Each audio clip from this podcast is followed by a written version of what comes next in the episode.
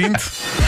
Vamos à Michórdia Temáticas, uma oferta Mel. Receba um tablet para ver televisão em qualquer lugar. Ligue 16200 e Continente, porque o bom tempo passa a correr. Aproveita a Feira do Ar Livre até 15 de junho. Mishória de temáticas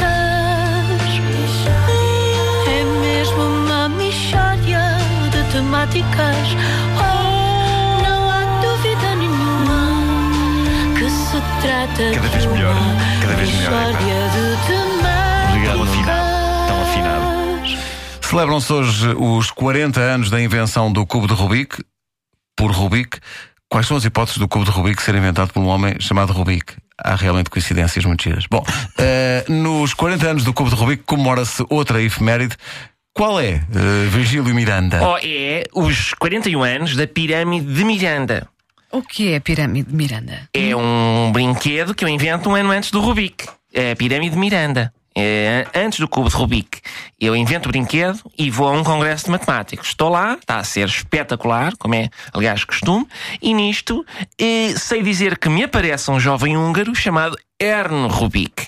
E perguntei a ele, então Miranda, o que é que tens feito e tal?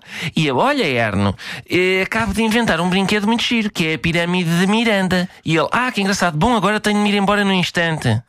Estão a ver? Bom, passado um ano, aparece com o cubo de Rubik. Incrível, ele roubou-lhe a ideia. Exatamente. Mas antes disto, antes disso, rouba-me a carteira. Atenção a este gatuno. Tenho, tenho quase certeza que foi ele. Tinha a carteira no fim do congresso do que conta que me desapareceu. Ah, na sequência disso, rouba-me a esposa. Ainda, eu tinha a minha esposa e de repente não sei dela. E começa, epá, onde é que eu deixei a minha esposa? Ninguém viu por aí uma esposa? E diz um matemático romeno, meu amigo, oh Miranda, será esta? E eu, não, a minha maior e mais larga. E ele, ah, então não sei. Passado um mês, recebo um telefonema dela. Fernanda, onde é que tu estás? E ela, estou na Hungria e agora sou Fernanda Rubik. E eu, ó Fernanda, por amor de Deus, pá, olha, diz ao Erno que isto não se faz.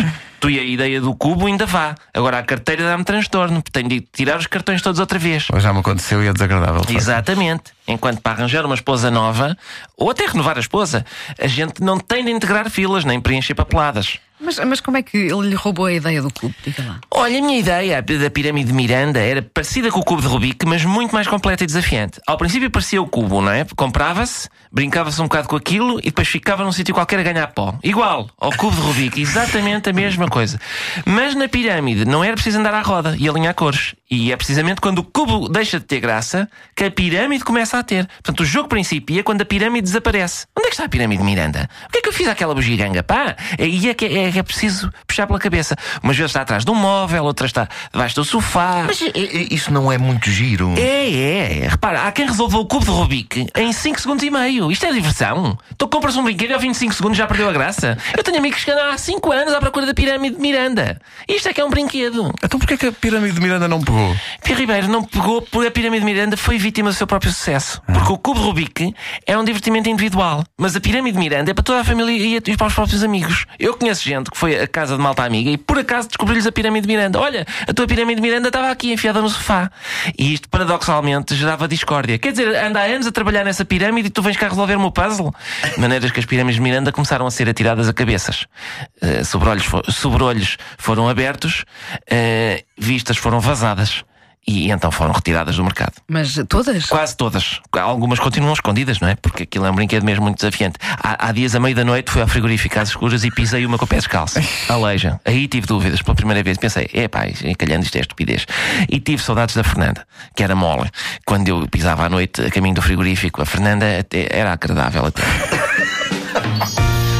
Mishória de temáticas Uma oferta Mel. Receba um tablet para ver televisão em qualquer lugar. Ligue 16200 e Continente, porque o bom tempo passa a correr. Aproveita a Feira do Ar Livre até 15 de junho. A Fernanda era fofa e mole. Era fofa e mole. Mas tinha as suas arestas também, ou não? Quase nenhumas, Quase nenhumas, menina, tá quase nenhumas. Era toda muito arredondada e por acaso estava bem acabada a Fernanda.